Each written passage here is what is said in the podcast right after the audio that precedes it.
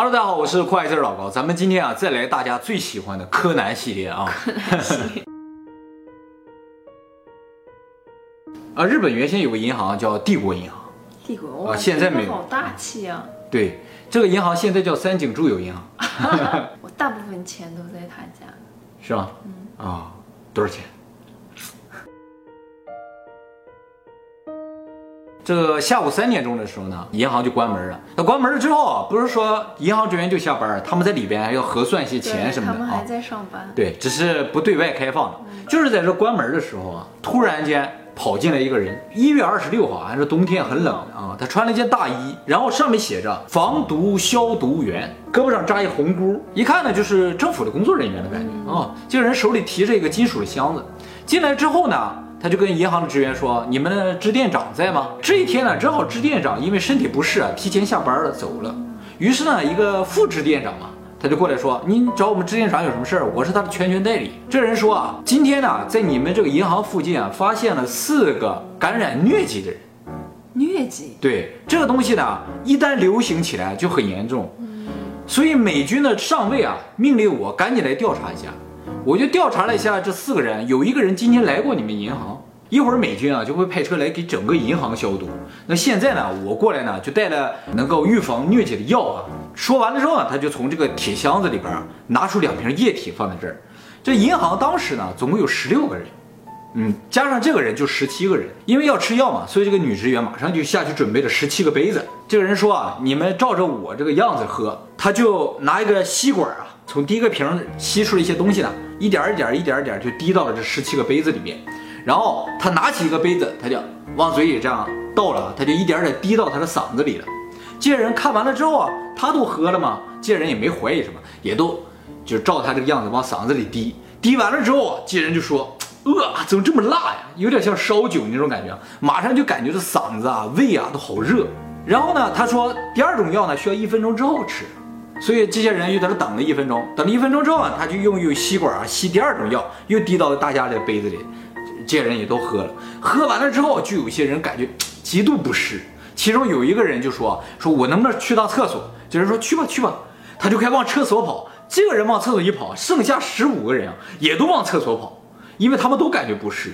就在往厕所跑的这个过程中啊，就有些人就倒地了。嗯，这么快？对，有一个人就回忆说，他就神志不清的时候，他就发现啊，刚才让他们喝这个药这个男人就不在了。有一个女职员啊，非常的坚强，她不停的爬呀，她就从这个银行里爬出来。爬出来之后，正好有一个女高中生路过这个银行，这个女高中生啊，就立刻报了警，警察还有急救人员就都来了，然后周围还围了很多人。当时警察来的时候，以为是银行里的集体的食物中毒，后来才发现这十六个人当场就死了十个，剩下六个送到医院之后也死了两个，最终幸存的只有四个人。他那个女职员是幸存者吗？不知道具体没说，如果她没爬出来，可能剩的四个也全都死了。就死定了。哎，那么在第一时间呢，警方也对这死者尸体进行了解剖。这个解剖结果发现，所有的死者都死于氰化物中毒。氰化物啊，那可能小小同学不太了解啊，氰化物啊，可能算是现在人们所了解的毒物中最毒的一种了。那么根据幸存者的描述呢，这个人啊，他自己也喝了那个药嘛。但是警察在现场没有找到这个人的这个杯子，只有他们剩下十六个人的杯子。啊，然后呢，这个人进门的时候啊，递了一张名片，这张名片也没有找到。据回忆啊，这个名片上写的是东京都医疗科。在这个地方，我稍微给大家介绍一下时代背景。我刚才说美军让这个人来的嘛，啊，那个时候啊是二战刚刚结束两年的时候，整个日本啊其实都是由驻日美军来控制的。四八年。对对对，所以呢，日本发生什么大事小情啊，其实都要通过美国的军官来进行指挥的，哎，所以这次要发生大面积的疟疾的话，也是美国军官来指挥，这个说法就很顺畅，没有人去怀疑，哎，然后还发现银行里桌子上放的十七万日元和将近两万日元的支票不见，旁边桌子上放了五十万日元没少，桌子下面这个保险柜里边有三十多万日元没少，就少了十七万日元现金和几张支票。呃，后来呢，调查中发现这个少的支票第二天在别的银行被支取了，而且取那个人当时取支票的时候没有写名字和地址，银行职员告诉我，你给名字地址写上，他写上了之后呢，取走了。后来发现这个名字和地址啊是假的，所以呢，这是一个非常罕见的毒杀银行职员、抢劫的这么一个银行抢劫案件。感觉又不是为钱，可能他走的比较急，就看这帮人一倒了，马上看桌子上有钱，拿着钱就走了啊。这个案子呢几乎没有物证，名片也没有，杯子也没有，只有幸存者的这个证言而已。警察回去调查资料，突然发现啊，类似的作案手法，在这最近几个月啊出现过两次。在三个月前呢，一个叫安田银行的这个银行也发生了一件一模一样的事情。一个人说是东京都卫生科的，进来的时候递上一张名片，然后呢，呃，就让他们每个人都喝药。喝完药了之后，不同的是，这些人一一点事儿都没有。然后这个人就说：“我看看这个美军的呃消毒车来没来，就出去了，就再也没回来。”所以银行呢是报了案了，但是呢，这个案子也没有什么损伤，也没发生什么事情，就觉得很奇怪这么件事儿。还有一件呢，是大概一周前在三菱东京银行发生了一个非常类似的事情，也是一个人递上一张名片，说是东京都卫生科的，啊，说周围发生疟疾了，现在要给整个银行消毒，然后呢也要给大家吃这个预防药，还特别强调说这个要把所有的现金也都消消毒，所以让这个行长把这现金都拿出来。这时候行长就说我们现在银行里没有现金。听到这句话，这个人啊就说啊那那就给你们手上消消毒就完了，就走这么了。敷衍。对，就走了。但是也没有什么破坏啊，也没有什么人受伤，这警察就只是记录在案了。那么当这个帝国银行的案子发生之后啊，警察就马上就把这三个事儿联系在一起。前两个案子因为没有什么破坏，警察只是记录了，也没有报道给这个呃媒体，所以外边人是不知道的，就不存在模拟犯罪这种情况。哎，所以这三个案子一定是一个人犯的案，而且目击证明也证明这三个人长得很像，五十岁左右。那把这三个案子联系在一起啊，物证就有了。在第一家安田银行的时候，他递上那张名片啊，那名片是留下来的。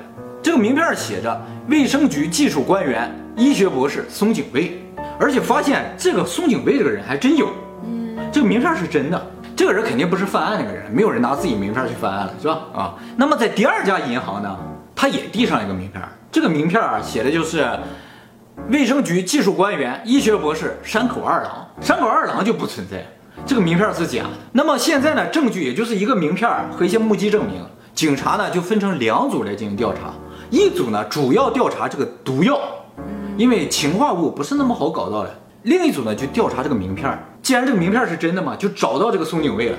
而且非常幸运的是，松井卫这个人啊是个非常认真的人，他总共就有一百张名片。他现在手里剩了八张，发出去九十二张，而且这九十二张发给谁了，他都记下来，哎，很难得呀。然后呢，警察就马上根据他的记录啊，去找到了剩下九十二个人，全都找到了，收回来了其中的八十四张，剩下八个人说不知道他们的名片放哪去了。那最有嫌疑的肯定就是这八个人。然后呢，就在这八个人里边锁定了一个嫌疑人，这个人呢是当时日本一个很有名的画家，叫平泽。五十六岁，为什么怀疑他呢？有几点他非常可疑。第一个，他的名片找不到了；第二个，他的不在场证明啊，只有他的家人能证明，嗯，没有其他第三方证明。当时日本的法律规定，如果不在场证明是家人亲属证明的话，无效。第三个呢，就是他正好在案发后啊，兜里揣了这么十七八万日元，就和那个当时银行丢的钱数差不多。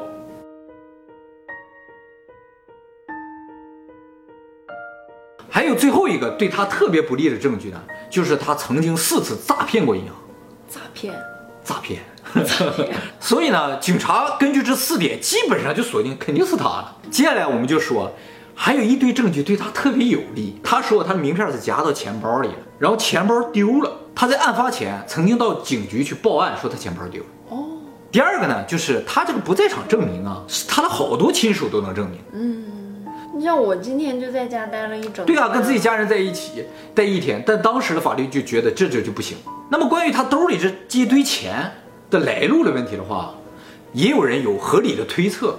他不是画家吗？他当时是比较穷的，为了这个生活呀，他曾经画了一些成人画。他觉得这是对于他一个画家的这个自尊的呃伤害，所以他就不承认。然后我们说了，他诈骗了四次银行嘛，他每次诈骗银行都是用支票诈骗，而他有个很好的习惯，就是他的支票上永远都写着名字和地址。我刚才说了，那张支票被兑换的时候没有写名字和地址，从作案的手法来说的话，不像他的风格。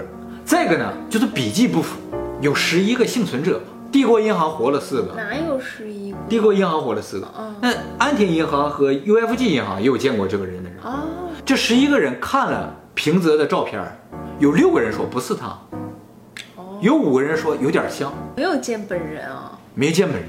还有一个对他很有利的证据呢，就是现场没有他的指纹。就在这个情况之下呢，啊，法院就判了判处他死刑。法院为什么判他死刑？是因为他自己招了，但是他说是因为警察逼供的，让他这么说的。可能当时日本的法律就是自白超过所有的证据。这个人啊被判死刑，一直在监狱里待着，没有执行，一直到一九八七年，他在监狱里都待了将近四十年。他九十五岁了，得了肺炎死了。那么这个真凶究竟是谁呢？经过了这将近七十年的调查，其实渐渐真凶已经浮出水面了。当时调查这个案子，我说分了两个组，一个是调查名片的，还有一个调查毒药的。最终虽然是靠名片这个地方给这个平泽定了罪，但其实后来啊，毒药这一科啊，才发现了真凶。大家啊回想一下这个案子犯案的过程，他让这些人吃了药，然后自己拿钱就跑了，感觉整个过程行云流水，非常的简单。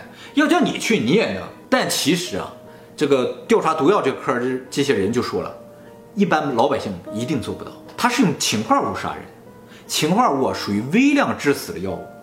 所以它能让人在喝第一杯的时候不死，第二杯的时候慢慢死，这就是非常高明的地方。而且他自己喝了，他没死，能对毒药掌握到这种程度的，绝对不是一般人。就是说，他知道这些人喝的这些药多长时间会死。这十六个人喝药不可能同时喝，有一个人喝下去一喝啊很难受，当场倒地死了，那其他人就不肯定不会喝。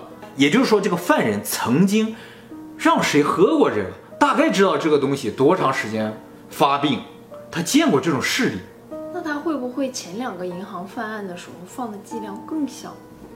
反正第一个银行的所有人都没有身体简化出氰化物了，也就是说，其实第一个他只是去踩个牌，看看这个流程，你人喝会不会喝。他一看，哦，大家能信这事儿，能喝。第二次可能就准备实行了，但是银行没有钱，他就放弃了。然后第三个银行就所有条件都具备了，就让这人喝了，就直接就成功了。警察呢，还有一个感觉就是什么？